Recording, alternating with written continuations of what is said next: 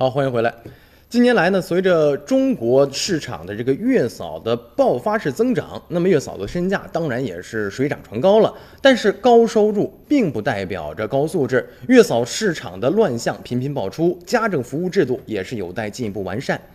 已经有十年从业经历的李英呢，目前在北京朝阳区的一个家庭当月嫂。她回忆说呀，在二零零八年刚入行的时候，拿到的工资只有一千多块，现在一个月的收入呢，已经达到了现以前的二十倍，一两万块钱了。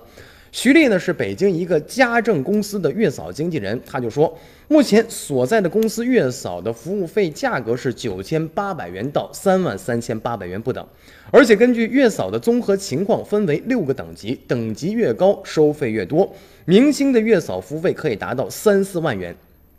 曾经在一个月嫂公司担任高管的管理员王强透露说：“说现在北京的家政市场是很大一部分月嫂都是在做私单，就是不走公司，客户之间相互介绍，这样可以躲开一个评级的限制，避免公司呢是有百分之二十至三十的提成，每个月最高也能拿到两三万块。”而且上述报告还显示，中国家政服务行业需求也是在日益的旺盛。虽然行业从业人数增速保持在百分之以上的增长，但是呢，这样的一个收入状况也是在不断的增加。与其这个成反比的是，呃，明显是家政服务供给的数量不足啊。以北京为例呢，家政服务人员缺口就达到二十万到三十万人。